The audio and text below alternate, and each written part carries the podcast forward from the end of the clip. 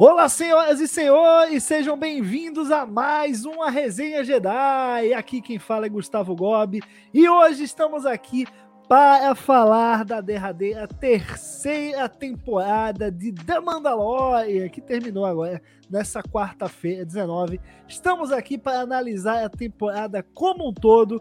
Estou aqui, claro, com os meus amigos, né? Fechando esse trio aqui do Resenha Jedi. Salvador Nogueira, beleza?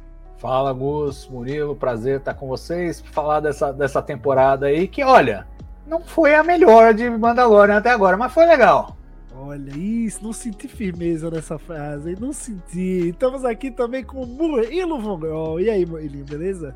Beleza, beleza. Vamos comentar essa temporada aí que trouxe o pior de The Mandalorian e trouxe o melhor de The Mandalorian. Olha só, rapaz, vocês começaram afiado, viu? Eu tô hum. curioso para saber essas opiniões aí, porque eu não achei que vocês já iam começar desse jeito, não.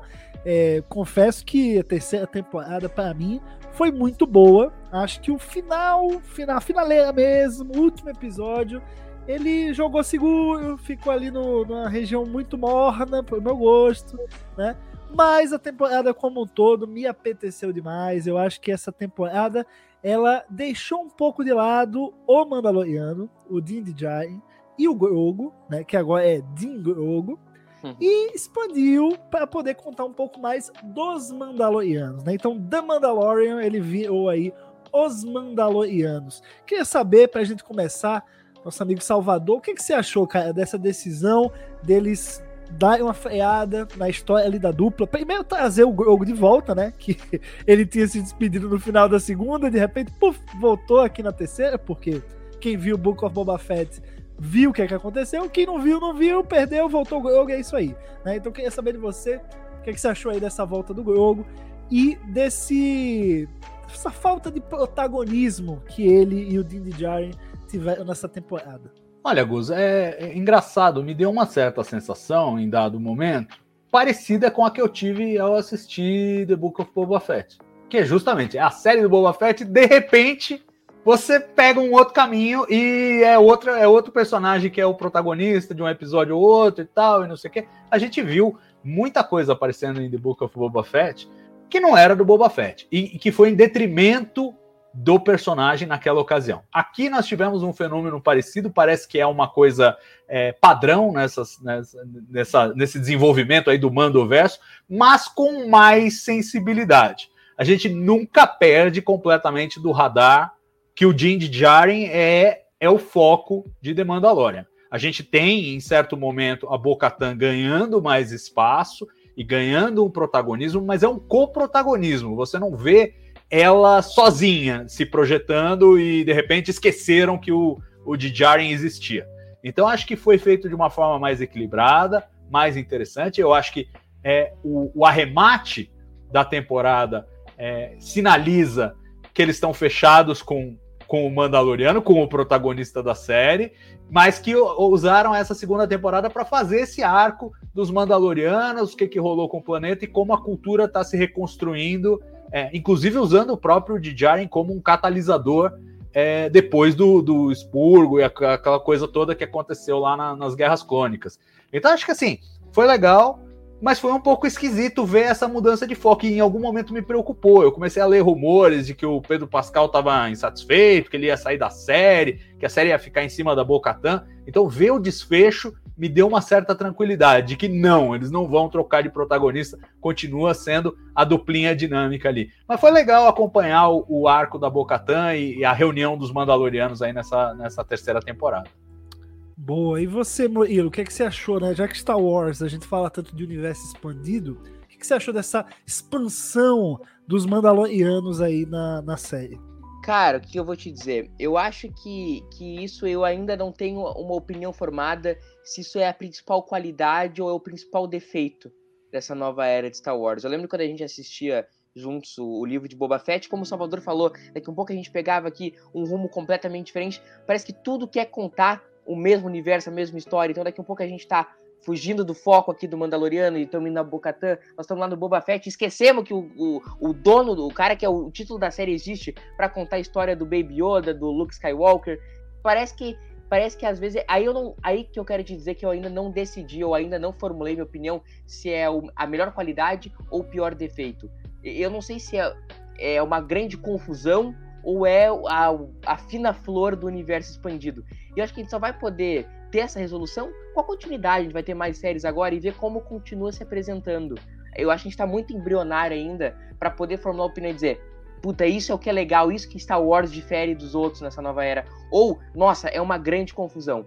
Uh, então eu acho que a gente vai ter que esperar um pouco para ter essa opinião. Sobre a questão da terceira temporada, especificamente de Mandalorian, eu falei no começo que eu achava que era o, ela apresentava o pior e apresentava o melhor. Eu acho que é, é toda essa história dos Mandalorianos, ela é metade o que ela tem de melhor e metade o que ela tem de pior. Porque eu acho que era uma história muito interessante pra gente ver. Eu acho que isso tira um pouco a série do samba de uma nota só, do, do Mandaloriano e do Grogu. Então, isso eu acho o melhor que o Mandaloriano tem a oferecer. E eu acho que o defeito dela é o que de pior o Mandaloriano tem a oferecer, que às vezes ela cai no terreno de ser chata. E isso é o pior que o Mandaloriano tem, eh, tem a nos apresentar. Então é isso que eu quis dizer no começo da fala. Então, desse tudo, eu espero que você tenha entendido dessa confusão do que eu falei. Não, deu deu para entender, mas eu acho que essa. Eu vejo essa expansão com, com bons olhos. Eu acho que Tá, a série caminhava para isso no momento em que apresentou a Bocatan e alguns outros poucos Mandalorianos. O Dark Saber tá lá desde o final da primeira temporada. A gente sabe do carinho que o Dave Filoni tem por todo o arco dos Mandalorianos construído em Clone Wars. Então eu já imaginava que ele, em algum momento da série, fosse expandir esse universo fosse trazer mais Mandalorianos e realmente mergulhar na cultura mandaloriana ao ponto da gente ter os personagens voltando a Mandalor, para meio que reconquistar Mandalor. Então eu vejo isso com excelentes olhos assim. Acho que a execução foi muito bem feita todas as divergências que você tem entre os clãs, é, é, tudo nítido, tudo bem trabalhado, mas também a convergência ela também é bem construída. Agora, eu tenho uma questão aqui que eu vou jogar para Salvador, que gerou muita polêmica ali na, no meio da temporada, que a gente não pode deixar de debater aqui, que é justamente o Dark Saber, né? Foi de graça que ele foi cair na mão da Bocatan, né? Vamos falar a verdade? O que, que você achou, Salvador?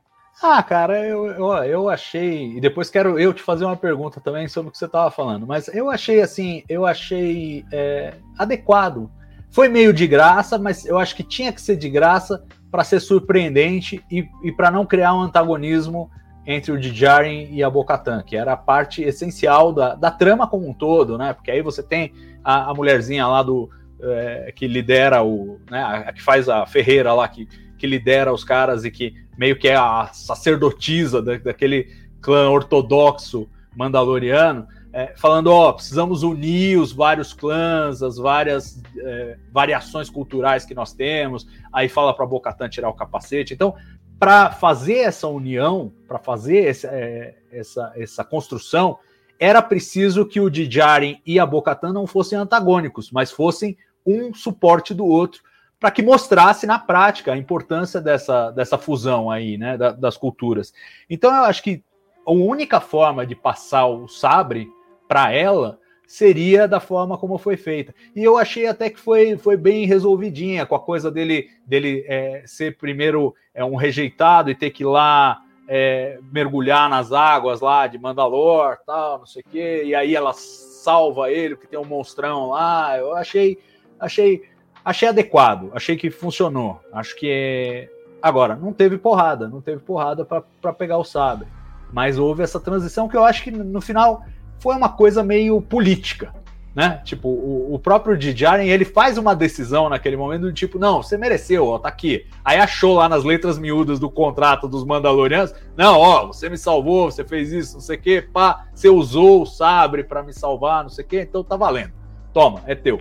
Então acho que essa costura eu acho muito legal, né? Porque o, o, o ele parece, tudo bem, ele foi criado entre esses Mandalorianos ortodoxos, mas ele tem uma, uma visão de mundo que é mais abrangente. Então ele transita como caçador de recompensas, uma outra hora ele decide é, seguir os princípios dele e abandonar o trabalho de caça-recompensa por causa do Grogu, ele perde o capacete num momento de desespero ali para para conseguir se preservar lá quando eles fazem aquela infiltração lá dos imperiais e tal. e, e depois ele tem que recuperar a honra perdida. Então ele está sempre transitando entre os dois mundos, eu acho. E, e, e, isso é uma habilidade política, essencialmente. Você saber lidar com, com contrapontos e transitar ali no meio do caminho, negociar com esse, com aquele. E eu acho que nesse contexto todo, para mim funcionou. Talvez quem quisesse tiro, porrada e bomba para troca do sabre é, não tenha ficado satisfeito, mas para mim eu acho que funcionou. E o que eu ia te perguntar é que você estava falando é, que é positiva essa mistura e tal. Eu também acho que é do ponto de vista de construção de universo, sem dúvida. Mas eu tenho alguma dúvida é, do ponto de vista estratégico, pensando da série do lado de fora. Porque, assim, por exemplo, vamos pegar uma coisa que você mesmo citou. Grogo cai de paraquedas, né, ele vai embora na segunda temporada e volta de paraquedas na terceira, como se nada tivesse acontecido. O Mandaloriano, até por causa do Grogo, foi um estouro de audiência, foi um fenômeno mundial, foi uma coisa estrondosa. Book of Boba Fett foi uma coisa bem mais restrita.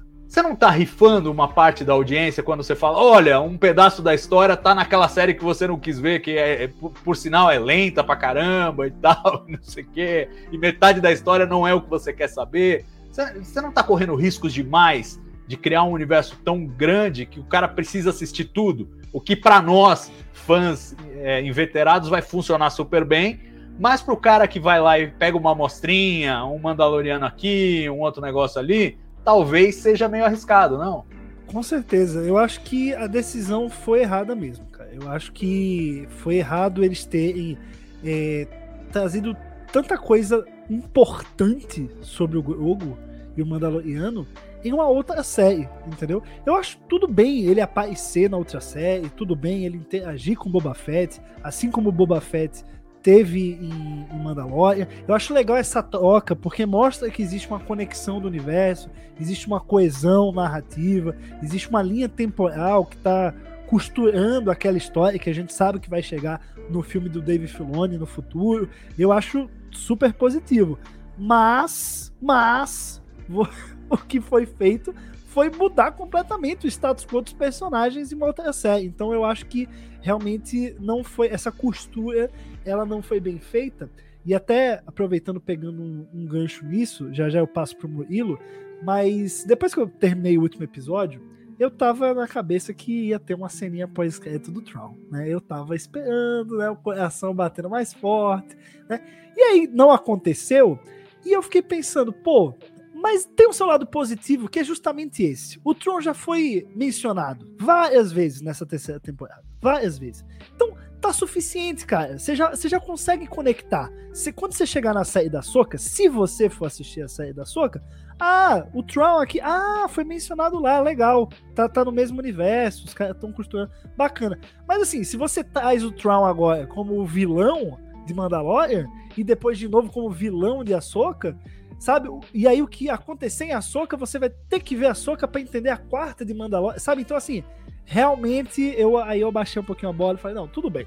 Ele foi bem mencionado, ele foi usado do jeito, né, uma forma superficial, só para amarrar. Eu acho que tá tudo bem, tem que deixar um pouquinho o lado de fã, né, um pouquinho de lado nesse momento e analisar o contexto como um todo. Então assim, eu acho que realmente nessa questão aí do Grogu se despedir, uma cena tão emotiva, tão incrível, pô, Luke Skywalker e aí depois você volta em Book of Boba Fett, traz o Luke Skywalker de novo, traz a Soca de novo lá, né? E, e, conta uma parte tão importante da, da história dos dois. E não tá sendo exibido para quem vê só Mandalorian, realmente um erro. Murilinho, você tá esperando aí para falar? Por favor, quero sua opinião. Não, eu quero concordar com vocês de achar que é, um, que é, uma má decisão, porque eu acho que é uma decisão de bolha, assim, sabe? De, de gente que é que acha que todo mundo pensa e consome Star, Star Trek, Star Wars, que nem eles. Vou pegar um exemplo aqui. A minha avó ama Star Wars, ama muito. E ela curtiu muito as duas primeiras temporadas de, de Mandalorian. Eu fui lá, baixei o Disney Plus pra ela, ensinei ela a ver e tal. E ela assistiu. Aí eu falei, ó, lançou Boba Fett, olha. Ela olhou dois episódios e me ligou, ó, dormi nos dois. Não vou continuar assistindo. Por mais que eu ame Star Wars, vou, vou ver outra coisa. Na época ela me disse, ela gosta muito de Discovery, ela falou que ia ver Discovery de novo. Aí eu falei, não, é que tu precisa assistir, eu falei. Não, não preciso não, o que, que eu preciso para assistir? Não, é que vai ter Mandalorian, tu precisa assistir. Não, não preciso. Aí chegou a nova temporada de Mandalorian, quem é que me liga? O que que tá acontecendo, entendeu? Eu não tô entendendo nada dessa temporada nova. E aí eu acho que tu joga fora esse fã que não é tão ligado, sabe? É tipo aquele lance do, do, do senhor que não sabe qual jogo, qual streaming tá passando o time dele hoje. Então eu acho que tu joga fora uma parcela muito grande. Cara, Star Wars não deveria ter ser feito pra gente que é fã inverterado. É pro grande público. E, e tu perde uma parte do grande público quando fica assim, tudo conectado, cada centímetro. A Marvel conseguiu fazer um universo super conectado. Primeiro, a Marvel mainstream estupidamente alto, mais do que é o universo de série Star Wars. E dois, não era essa confusão também. Que, que é Star Wars, que é uma por cima da outra. Então eu queria concordar com vocês e dando esse exemplo e dizer que é uma decisão que, se, se continuar nessa vibe, pode ser até uh, artisticamente bonito e bom mas comercialmente ela vai começar a cobrar seu preço. Pois é, cara, realmente. Mas assim, vamos, vamos concordar aqui que esse é um debate superado, né? Os erros do passado realmente. Tem que deixar lá, o Grogo voltou, tudo volta ao normal nessa terceira temporada, os dois estão juntos. Queria saber de vocês é, uma coisa que é. Eu achei um detalhe tão genial, é uma coisa, digamos assim, pequena, mas que muda tudo, né? O Grogo a gente viu ele evoluir na força, nesse tempo. A gente vê que as habilidades dele estão mais aguçadas. Mas uma coisa que sempre me incomodou em relação a ele é a falta de mobilidade. Ele sempre dependia né, daquela casinha que o, Mandalorian deu pra ele, né? Que ele anda e tudo mais, enfim. Mas ele sempre dependia daquilo, cara. Ele dava os pulos dele, usava a força, mas ele não sabia sair correndo. Né? Até hoje não sabe. Mas, cara, toda a construção, desde o começo da temporada, para poder retomar o IG-11, para depois o IG-11 virar um IG-12, e o Grogo utilizar esse IG-12 como locomoção, eu achei de uma sacada que, assim, pô, é, é, é uma, pareceu tão óbvio, mas que ninguém viu chegar isso. Foi só eu que não vi ou tava, tava óbvio mesmo? É é tão genial. O que, que você achou, Salvador? Não, eu, eu não vi chegar também, Gus, e, e, e assim, é, eu, eu no primeiro momento fiquei com medo. Eu falei, isso aqui vai parecer uma piada ruim. Mas assistindo no final você fala, pô, funcionou isso aqui. E a coisa do botãozinho não, não, não, sim, sim, sim, funcionou. No final funcionou. Mas eu achei que eles correram um risco danado ali, porque podia parecer uma paródia do negócio.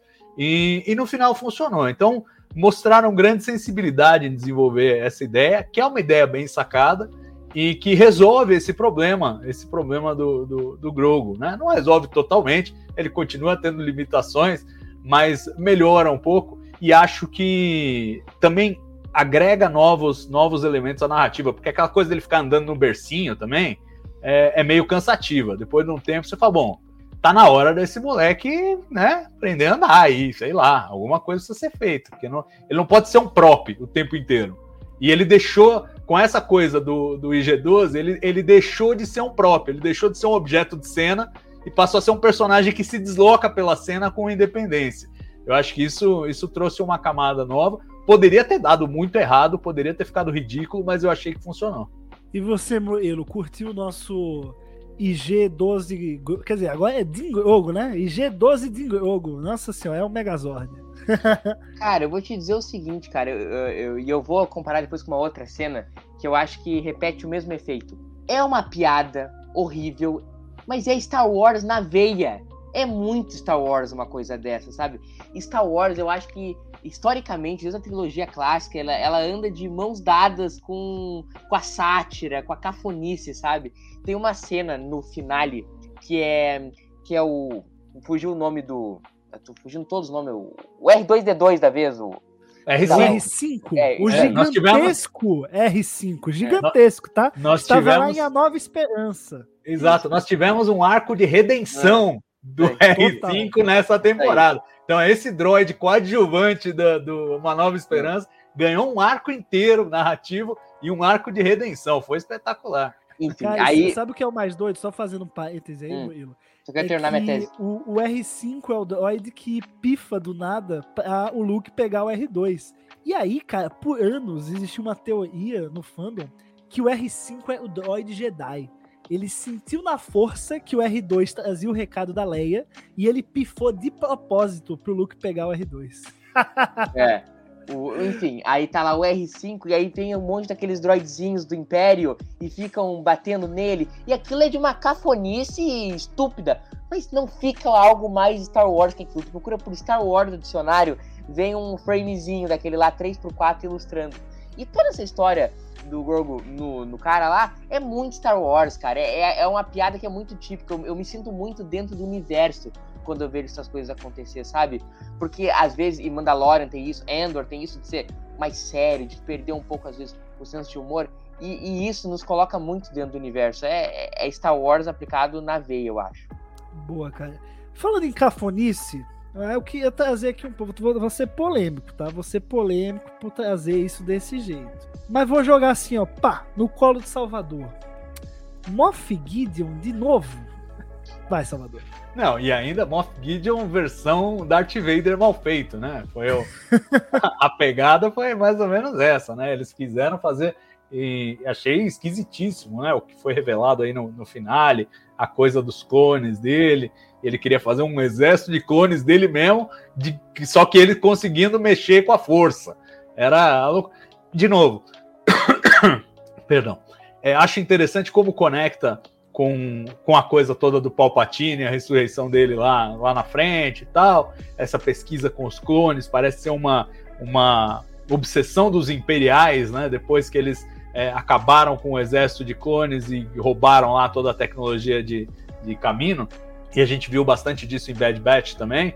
É, é uma obsessão dos caras, mas ficou meio esquisito ali. Não dá para entender o que, que, o cara queria com aquilo. E o traje dele meio Darth Vader e tal. Ele já era, né? Claro, como todo Imperial, é, é aquele, aquele, aquele visual preto, mas até a voz dele no capacete eles deram uma alterada para soar meio robótica, meio, meio Darth Vader. Então foi assim, usaram um Darth Vader genérico para fechar a temporada aí com algum com algum sabor Star Wars. Achei meio nada contra a volta do, do Gideon. Acho que o ator é bom, o personagem é ok, mas achei achei um truque barato para tentar elevar aí as apostas no final é, criar esse, esse Darth Vader genérico aí.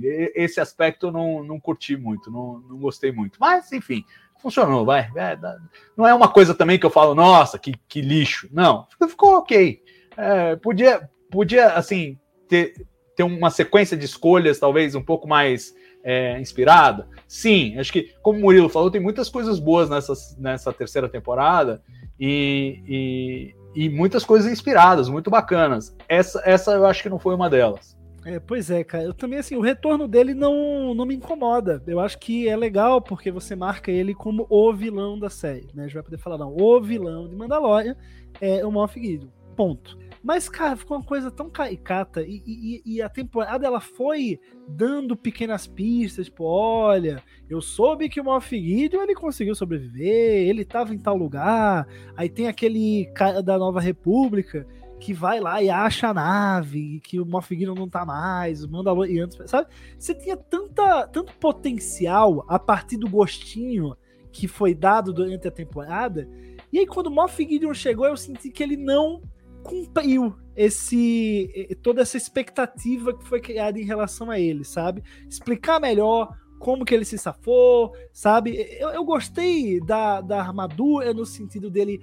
usar a tecnologia mandaloriana, o Beskar e também o, o, o, exército dele ali, do, dos Stormtroopers ali que ele tem, também você vê que, que adotou Beskar também. Eu acho isso legal, ele, ele, ele usar a arma do adversário, eu acho isso bacana mas acabou caindo pelo lado caricato demais. Você concorda, Murilo? Concordo, concordo que, que é, é uma, foi, foi uma má escolha. E eu disse no começo do podcast, né, que essa temporada trazia o melhor que o Mandalorian já tinha feito e o pior também. E eu acho que isso traz um traz do pior de Mandalorian, porque é uma ideia muito reciclando coisa que a gente já viu. Ah, cara, não aguento mais clone, entendeu? Não aguento mais clone. Aí o, o vilão que é um Darth Vader da 25 de março. Então, assim, eu acho que foi uma má decisão. Eu acho que que Mandalorian pode muito mais do que ela apresentou aqui, entendeu? Aquele vilão canastrão de Star Wars que funciona quando não é repetido a esmo entendeu? Só que, cara, já, já deu. É, é, é aquela sensação que é um cara que eu já vi 25 vezes, entendeu? Então eu achei, assim, uma decisão que compromete muito a temporada e é comprometida por essa decisão na, na finaleira. Decisão, assim, muito pouco iluminada. Entendi. Mas, cara, uma coisa que eu acho que todos aqui talvez vamos concordar, que foi uma, um tiro fora da caixa, mas que funcionou muito bem, foi a forma como eles utilizaram essa terceira temporada de Mandalorian para explicar o contexto político da galáxia. O jeito que eles deram uma pausa ali na história do, do Din Djarin para ir lá para Coruscant, para a gente ver mais sobre o estado da nova república, né, o que estava acontecendo, saber mais também, um pouco mais perto do final, no sétimo episódio, como que também os remanescentes do Império estão se organizando. Então, assim, você traz um contexto de galáxia, você sai do microcosmos do Mandaloriano ou dos Mandalorianos e você vai explicar o que é que está pegando na galáxia. Salvador, você tá comigo nessa? Você curtiu essa, essa introdução aí? Eu acho que é, ela é o caminho para o, o, o, tal do mandoverso, né? Quando você constrói, você mostra esse, o que é que tá pegando no universo, você realmente dá esse sentido à, à série e a séries que estão nessa mesma linha do tempo, aí, esse mesmo período da galáxia, né? Totalmente, Gus. É, foi uma escolha interessante deles é, e me lembra muito o formato de, de romances, né? De, de livros em que você tem aqueles capítulos que intercalam, que parecem ser uma outra história, e lá na frente eles vão se conectar. Né? E, e são personagens totalmente diferentes, é como se tivesse dado uma pausa numa parte da história para acompanhar outra parte da história. Eles fizeram isso. Eu acho que esse esse episódio é o meu episódio favorito da temporada, né? É o, é o terceiro, é o, o, capítulo 19, em que eles justamente mostram essa coisa do, da nova república recrutando os caras, desnazificando né, os imperiais como foi feito também na Operação Clipe de Papel é, com os americanos, depois que pegaram os nazistas e tal. Tipo, ah, você pode ser um membro produtivo da sociedade e tal, não sei o quê. E ainda muito presos à burocracia imperial, tudo bem, em nova forma, mas ainda com aquele mesmo ritmo, aquela, aquela mesma estrutura de governo meio esquisita, meio. É, tudo parece meio sinistro, né? E, e eu achei que é, um, é, é uma sequência que não só vai se conectar mais à frente na temporada e vai se justificar como estando ali, né? Diferentemente do que a gente viu, por exemplo, no, no, no, livro de Boba Fett, que invariavelmente vai ser o nosso mau exemplo de, de coisas que eles não deviam ter feito. É, aqui não, aqui você vê que tudo bem, jogaram isso aí do nada, parece que de repente a série virou Andor, mas lá na frente vai se conectar e você vai entender a justificativa para aquilo estar nessa série e não em outra e ao mesmo tempo aproveita para construir o universo de forma mais ampla, algo que a gente já vê aí que parece estar tá despontando e vai ter um, um, grande ponto culminante lá no filme do, do David Filoni, né, para cinema, que vai abordar a Nova República. Então eles estão pegando esses pedacinhos todos aí e eu imagino que um grande encontro desses elementos vai estar tá, vai estar tá nesse filme. Eu gostei muito dessa escolha e gostei muito desse episódio em particular. Acho que é meu episódio favorito da temporada. É, eu acho que a narrativa ali, seguindo a história do Dr. Pershing, né? Ele que está envolvido diretamente nessa pesquisa por clones. Eu, eu, eu, discordo do Murilo no quesito de trazer a questão dos clones de volta. Eu acho que o jeito que eles estavam. Até mostrar aquele monte de clone do, do Gideon, clone usuário da força, eu tava legal com a história de clone voltar ali, eu titubeei. Mas ainda não, não, não precisamos julgar só por causa daquela cena, né? Eu acho que dá para analisar a temporada como um todo, que é o que a gente tá fazendo aqui. E eu acho que essa narrativa aí do Dr. Pershing, ele né, tentando lutar pelo, pela pesquisa dele, né, porque ele, você vê que é um interesse genuíno que ele tem na questão dos clones. Ele realmente estava no Império porque o Império dava uma plataforma para que ele pudesse trabalhar nisso, coisa que a Nova República nem sabe como fazer, ele mesmo não sabe a quem recorrer, né? E, e você acaba vendo esse engessamento é, que, em teoria, a gente atrelaria aos imperiais acontecendo na estrutura de Estado da nova república. Murilo, você gostou dessa contextualização de universo também? Uh, gostei muito, Gus. Gostei, com, assino muito embaixo assim, do que o Salvador falou, porque eu acho que dá uma oportunidade de Mandalorian uh, sair do samba de uma nota só. É verdade que, como eu falei anteriormente, essa questão, a gente tem que dividir as nossas opiniões artísticas em relação à série e as, e as opiniões comerciais. Uh, eu acho que elas se, comercialmente se perde um pouco. Agora, artisticamente, eu acho que dá a, a, oportunidade de sair do samba de uma nota só do Mandaloriano e do Grogu. Eu, é o meu episódio favorito também, exemplo de Salvador, esse terceiro episódio, exatamente por ser um assunto que nos interessa, assim. E mostrar o e Kenobi, eu acho que mostrou um pouco isso também, de sair um pouco do lance do preto no branco do Império, sabe? Tipo, ah, o Império é formado 101% pelo mal encarnado.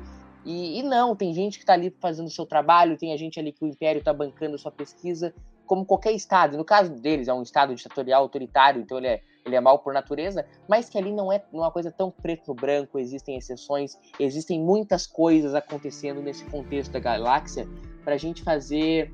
Uh, ficar fazendo, tendo opiniões tão preto no branco e tão taxativas sobre os personagens. Então, é, ela traz todo esse debate que, pelo menos eu, Murilo, me apetece muito. Eu, eu gostei muito desse arco e gostei muito dessas decisões. Boa, cara. Agora você falou aí que realmente o Império ele não é né, o sempre, a encarnação do mal por conta das pessoas que fazem parte, mas a gente vê também que a Nova República não é 101% o bem, porque você tem até imperiais infiltrados na Nova República, que é o caso da amiga do Dr. Pershing, que a gente depois descobre que é uma informante do Gideon. O que, que você achou dessa dinâmica aí, Salvador? Acho que essa personagem ainda tem pano pra manga, né, nas próximas temporadas. Ah, sim, ah, sim. De início eu achei, pô, eles estão fazendo a conexão com as origens da primeira ordem. Foi a, o primeiro reflexo que eu tive. Depois eu já comecei a pensar, não, vai ligar com o Tron e essas forças que ele vai trazer. Aí no final ligou com o Gideon, mas cer certamente essa personagem vai passar de mão em mão aí, né? Eles construíram essa, essa nazistinha incurável e, e, vão, e vão carregar ela e ela vai transitar por esse meio aí, nascendo ali dos escombros do Império. A coisa também do, do, do Conselho dos Imperiais, lá o Conselho das Sombras, tal, eu achei bem legal. É, e, e, e, de novo, o que eu acho que funcionou nisso foi que a história acaba se conectando lá na frente, porque aí você tem a, a questão do de Nevarro lá que estava ameaçado e eles vão pedir ajuda para a Nova República, aí você encontra aquela parte da história que parecia estar tá tão desconectada, aparece ali e aí é o Mandaloriano que tem que resolver a treta de Nevarro, que acaba culminando no desfecho dele, né? Ele acaba virando aí meio que um, um, um hired gun, né? Uma, uma espécie de é, um, um, digamos, um mercenário da, da Nova República aí por vias tortas no, no final da terceira temporada, que eu acho que abre caminhos interessantes. Tudo isso é, só faz sentido se você tem essa preparação antes, esse cenário que é apresentado é, nesse episódio que de início parece totalmente desconectado. Então, se o telespectador, nesse caso, ele tem um pouquinho de paciência, ele fala, ué, não estou entendendo o que, que é isso, mas confiar nos roteiristas que essa história faz parte da história, ele vai bem. Ele chega ao final da temporada e fala: Ah, tá bom, beleza. Que foi uma coisa que a gente não viu em O Livro de Boba Fett. Pois é. Salvador, você falou aí de Nevarro. Eu acho que essa. Queria fazer esse gancho e eu vou explicar meu ponto aqui. As duas temporadas iniciais da série, elas têm o que eu comecei a chamar de síndrome do volume, tá? Volume é aquela aquela tela maravilhosa, né, que 360 que você consegue criar um planeta, um qualquer. Enfim, o que você quiser nela, de, de fundo, de paisagem, para você colocar os personagens no meio ali acenando. E você não percebe que é uma tela, você acha que é efeito especial, enfim. É... E as duas primeiras temporadas sofrem, observando agora, elas sofrem da síndrome do volume, que faz com que todas as cenas têm pouquíssimos personagens. O senso de escala, ele é muito pequeno, ele tá muito próximo das pessoas. Essa temporada fura a bolha do volume. Você vê cenas de grande magnitude, naves enormes, sabe? Você tem a noção de que tem mais figurantes participando ali da, da série até. Mas em Nevarro isso não aconteceu, cara. Em Nevarro, invadir o Nevarro é 50 pessoas correndo 12. junto com o cara. Pô, gente, é, pô, é, é, só essa galera aqui que tem que levar um planeta gigantesco. Os caras vêm aqui atazanar o, o GIF carga e é só esses 50 malucos aqui que estão acampados aqui com o GIF carga enquanto destroem a cidade. Você estranhou também, Murilo? Não, estranhei. Estranhei, mas também é bem Star Wars isso aí, né? É aquelas briguinhas que a gente tá acostumado a ver. Um, me incomodou, mas tipo assim, não, não, não mudou a alta do dólar para mim. Mas todas essas questões de ambientação que tu falou, eu acho que evoluíram muito na temporada, essas questões. E uma coisa que para mim evoluiu assim 101% é o ritmo da série. Terceira temporada de Mandalorian é outra série nesse sentido. Apesar de eu achar, inclusive, a primeira e a segunda melhores que a terceira, eu acho que alguns, mas até em ótimos episódios, eu travava alguns duelos arriscados contra o sono durante os episódios, pela questão do ritmo. Aqui não, aqui eu acho que eles consertaram isso lindamente. Não sei, não sei o que vocês acham, estou falando aqui uma grande besteira, mas isso é consertado, é mais dinâmico, tem mais escala, é, vira mais, até mais um pouco Mandalorian, que a gente tem uma temporada até um pouco mais pipoca nesse sentido. Então, para voltar no que eu tô falando desde o começo, isso é do melhor que o Mandaloriano tem a oferecer nesse sentido. Agora, ter, entendeu? Seis comédia para esperando lá é é sacanagem também. Seis Armandinhos esperando lá não dá. Cara, eu concordo com você em relação ao ritmo. Eu acho que a gente, nas duas primeiras temporadas, tem alguns episódios que são só Mandaloriano e Grogu andando pela galáxia, resolvendo um negocinho ali, resolvendo um negocinho aqui. A história anda um pouquinho, mas você não vê evoluir demais. Essa temporada não. Essa temporada eu acho que eu só senti isso em um episódio assim, e mesmo assim foi pra trama evoluir. Foi aquele episódio que aparece o Jack Black. o planeta do Jack Black. Eu achei fantástica a participação dele. Vamos já já entrar nisso. Mas naquele episódio, eles criam essa side quest, né, para o Mando e para Bocatan, é, mas com o objetivo de ter mais informações, de chegar nos outros Mandalorianos. E tem toda aquela cena lá que a gente já mencionou do Mando passando o Darksaber para Bocatan. Então você vê que tem um payoff a toda a missão ali. E tem também a questão do tenho dito, né? Que reapareceu. Pô, adorava o personagem da primeira temporada. Achei um toque assim maravilhoso. Acho que valeu o episódio só por aquilo. Mas esse episódio foi o que mais teve cara de Grogu e Mando em uma aventurazinha pequenininha que não vai contribuir muita coisa. É, esse episódio você gostou, Salvador? Eu gostei, eu achei ele bem diferente, né? Inclusive em termos de vibe, a vibe é, de muito crítica social alegórica, tal, que parece mais Star Trek do que Star Wars. Star Wars não faz isso com muita frequência, mas aí eles fizeram, né? O planeta da semana e a ideia da semana. E Christopher Lloyd. Ah, para, vocês estão falando do Jack Black, eu pirei no Christopher Lloyd. Também, também. Então, assim, elenco, elenco monstro, história legal. E a sensação que me dá com esse, com a ida para a quarta temporada, é que eles vão apostar mais nisso. E aí eu, eu aproveito para fazer uma, uma crítica retroativa. É, o, os momentos que vocês falaram de ritmo e tal, os momentos que, para mim, e eu sei que é gosto pessoal, cada um vai ter. Os momentos que me cansavam mais em Mandaloriano é aquele. Ah, esse é o episódio que ele vai matar o monstro A. Aí depois tem o episódio que ele vai matar o monstro B. É, todas as temporadas tiveram um pouco de, de, desse negócio. Essa temporada também começa um pouco nessa vibe lá. Ele mata os dois monstros antes de engrenar mesmo. É, eu acho, eu acho que é a hora que ela fica repetitiva. Então, se for para fazer a aventurazinha da semana, eu acho mais legal que seja feito como como foi feito aí no, no sexto episódio, capítulo 22, do que essa coisa da ah, agora o Mandaloriano e o Grogu vão lá matar um monstro que eu acho que já foi feito até a morte na série, não, não devia mais ter. Vamos ver como é que vai ser a, a quarta temporada. Mas, mas eu gostei dessa quebra de ritmo e essa mudança, e eu acho interessante essa coisa do aspecto episódico, com consequências, né, para o resto da temporada, mas ainda assim se assiste ao episódio e fala: ah, tem aqui, tem um arcozinho, tem uma historinha legal que não é simplesmente vamos superar um obstáculo mas tem uma coisa de ligar pontos e ver uma cultura diferente. E eu achei, achei bem legal esse episódio.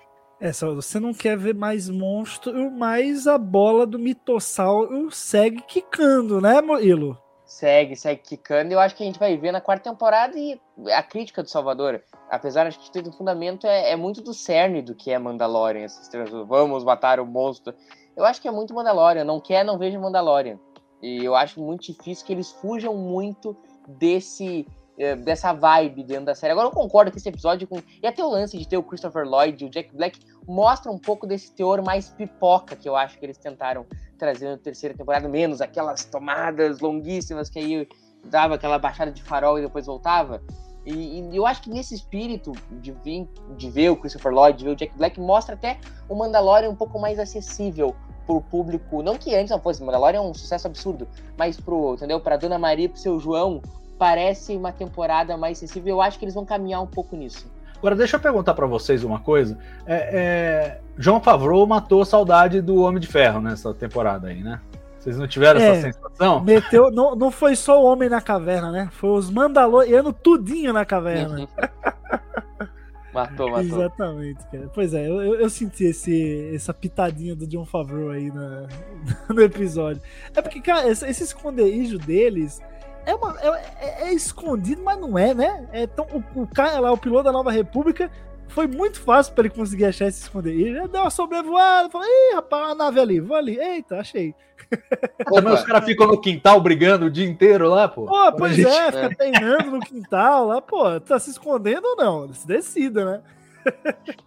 Não, e teve é algumas tipo... coisas também que, assim, é, desafiam um pouco a suspensão da descrença, porque a gente viu naquele episódio que eles vão resgatar o moleque do dragão lá, é, uma hora acaba o combustível do, do, do da, da, mochila de um deles lá, tal, o cara cai, aí eles precisam fazer todo um esquema para ir atrás do dragão e tal, não sei o que.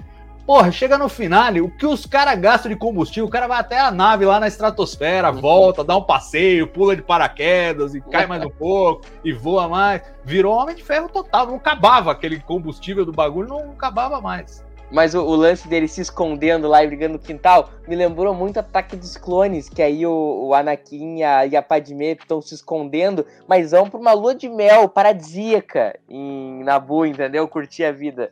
Ah, mas como eu falei, esse, esses tipos de problemas, eles existem, mas existem em Star Wars desde 77, entendeu? É, isso é verdade, eu também acho. Não dá pra ficar encucando também muito com essas coisas. Não, acho que tem, tem a suspeição da, da descrença aí. Se fosse Star Trek, eu ficaria mais brabo. Entendeu? Eu, eu acho que é da natureza das diferenças das franquias, sabe? Me incomoda ah, menos. Certeza. Me incomoda, outras coisas incomodam mais, eu acho que na, nessa série de Star Wars. Mas ó, estamos falando de Star Wars, temos que falar de quê? De Jedi. Kelleran Beck o homem que salvou Grogu. Não podemos deixar de falar deste Jedi sensacional, interpretado por Ahmed Best. O homem, o melhor, né? Tá no nome. Ele é o melhor, tá no nome. é, ele que fez o Jar Jar Binks, sofreu uma onda de hate enorme, cogitou até suicídio, mas voltou para Star Wars, é como Kelleran Beck antes de Mandalorian, né? Ele fez uma, uma série não canônica aí de jovens e brincadeira. Ela sai pra TV, né? Acho que foi Disney XD, alguma coisa, Disney Junior, alguma coisa assim que saiu. Mas ele é lá o Mestre da Kelleran Beck, ele que dava as regras dos padawans que eles tinham que seguir lá no desafio da, da série. Mas aqui, ele foi agora canonizado, porque Mandalorian é canônico, ele foi canonizado e ele é o cara que salvou o Grogu durante a Ordem 66, Salvador. Aqui, que belo retorno do, do Ahmed Best Star Wars, hein? Não, achei, achei super legal. É, não só.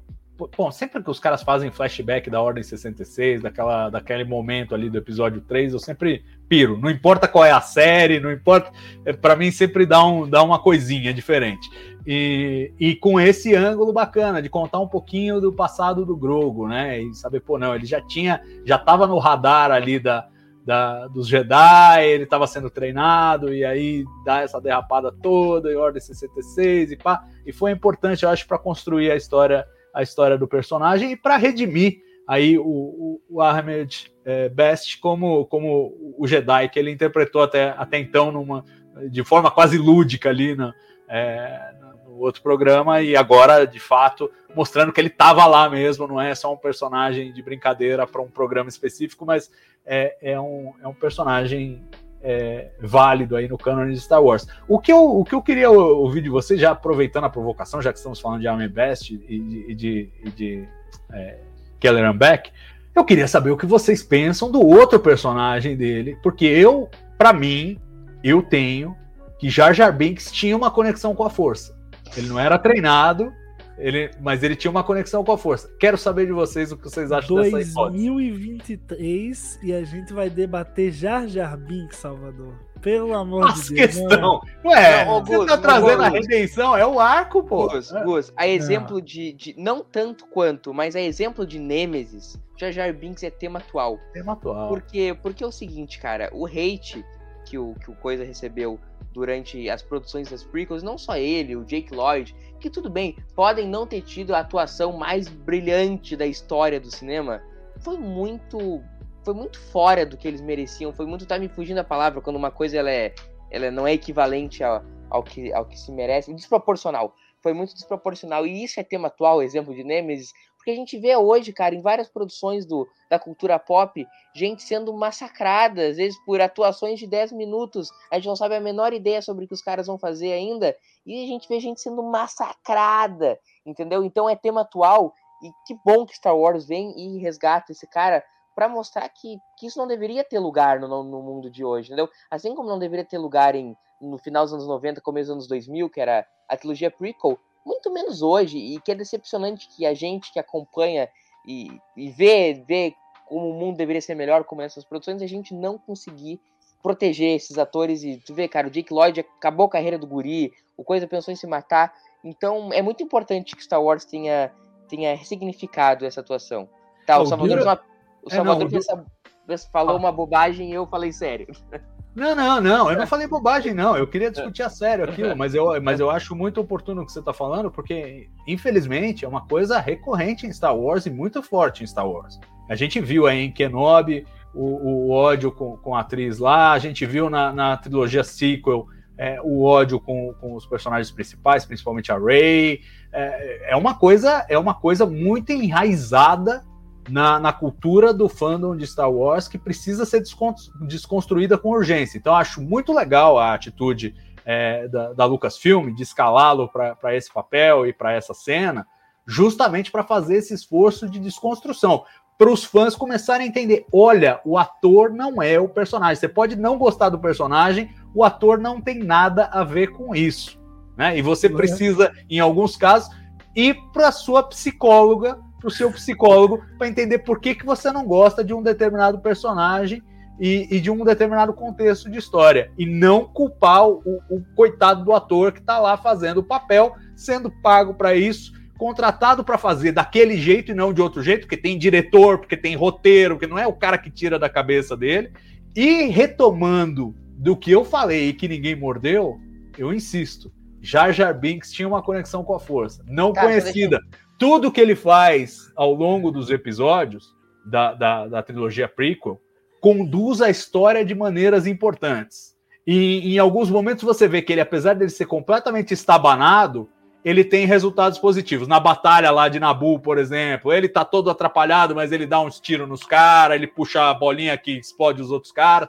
Ele tem uma conexão com a força, ele faz coisas que ele não deveria conseguir fazer e que ele nem tem a intenção de fazer. E ele faz para o bem e para o mal, que a força tem isso. A força tem o lado sombrio e tem o, o lado luz. Em, em, dado momento, no, no episódio 1, ele joga para o lado luz. Chega no, no episódio 2, quando ele libera a, a construção do exército de clones, ele está jogando para o lado sombra. Mas ele tem uma conexão com a força. A força está ali na cabeça dele, lá no canto da cabeça dele, fazendo ele fazer as coisas. Eu tenho essa tese e vou morrer com ela.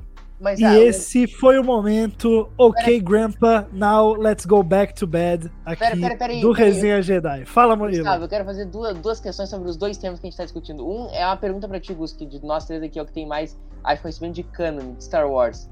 Cara, mas a, a priori, não é qualquer pessoa que pode ser conduzida pela força? Qualquer pessoa? Pode é nascer com a força. Não, pode... não, essa, tu pode ser, usar a força, tu tem que nascer com a força, tá? Mas tu ser, tipo, não sei que todos são suscetíveis à força, mas a força não pode colocar minhoquinha na cabeça de qualquer um, ou tu tem que ser um usuário da força? O que é colocar minhoquinha na cabeça de um? Eu não tô entendendo. Porque se um Sif pode botar minhoquinha na cabeça de qualquer um, não precisa ser usuário da força. Cara, não precisa de muito cânone também. Se você juntar o que foi dito no episódio 1 com o que foi dito no episódio 4, é mais ou menos pega ali. Né? Então a força é um negócio que, que envolve tudo. É, é como se fosse uma, um, um, campo de energia perene que está envolvendo tudo. Quem consegue é, criar desequilíbrios na força, ou seja, fazer a coisa pender para um lado ou pender para o outro, são aqueles que são sensíveis à força. E aí volta para o episódio 1, que ninguém gosta disso, mas é a verdade, lamento, é canônico, é por causa dos malditos midi-chlorians. Você tem que ter os midi-chlorians que eles permitem você ter essa conexão com a força. A minha hipótese, Jar Jar Binks tinha uma contagem de midi-chlorians bem razoável, mas nunca foi treinado. nunca foi treinado. Ah. Tava lá escondido em Nabu, os caras viviam reclusos, então os Jedi não recrutaram para treinar tal. E ele é esse cara aí. Sure, tá, sure. Segu... Agora. Tenho a segunda coisa que eu queria falar ainda, que era só para concluir a questão do, dos massacres, que é. Eu concordo com o Salvador, que é muito presente em Star Wars, mas eu acho que no momento que a gente vive da sociedade, todos os fãs estão sendo contaminados por isso. A gente vê em Senhor dos Anéis, os cara, meu Deus, não é Senhor dos Anéis, meu Tolkien. A gente vê em, Star Trek. Já era assim, nos é, filmes. A gente já vê Star Trek, sei lá, Sonic, Sonic Martin Green, o Paul Wesley sendo massacrados. Cara, é Star Wars, mas o nosso mundo virou esse mundo dos massacres, entendeu? É, pois é, a internet ela deu voz para os idiotas, a gente. Mas enfim, depois dessa reflexão aí sobre retornos e perdão e Jar Jar Binks, vamos encaminhando para o final. Quero saber de vocês, de 0 a 5, qual que é a nota de vocês para a terceira temporada. E eu quero saber também como que vocês ranqueiam aí as temporadas de Mandalorian agora que a terceira acabou, né? Vocês acham a terceira melhor, a segunda melhor, a primeira melhor? Vou começar com você, Murilo. Sua nota e o seu ranking. Minha nota para essa temporada ela é. Eu tô entre 2 e 3. Vou, vou fechar no 3, tá? 3 de 5. mais positivo. 3 de 5 e eu ranqueio. E eu ranqueio no 1, 2, 3. Olha só, muito bem. E você, Salvador? Qual que é a sua nota de 0 a 5? Como que fica o seu ranking das temporadas de Mandalorian?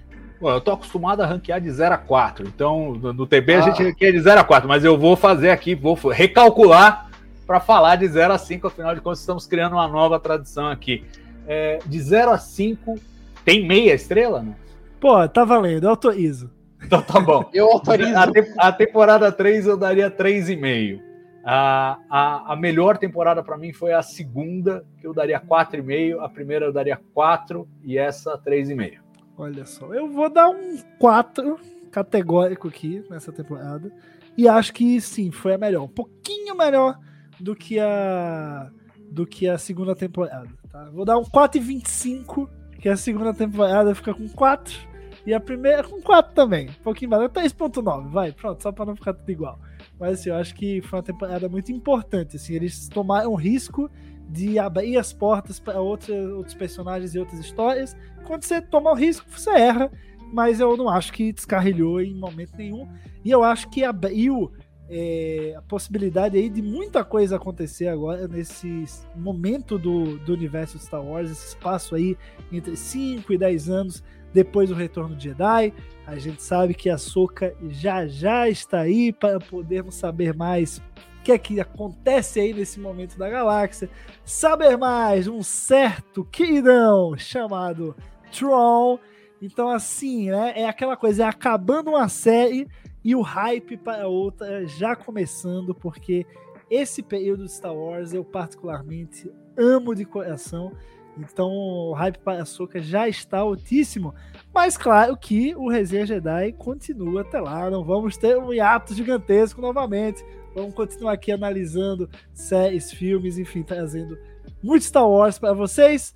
Queria agradecer Salvador Nogueira Murilo Von Grol, esse papo bacana aqui, a gente falando da terceira temporada de Mandalorian. Na próxima semana a gente está de volta. E já já, daqui a o quê? Tem, tem Star Wars novo daqui a 15 dias, é Visions, é May the 4th. Vai ter muita coisa pra gente falar ainda, galera. Até a próxima, que a força esteja com vocês.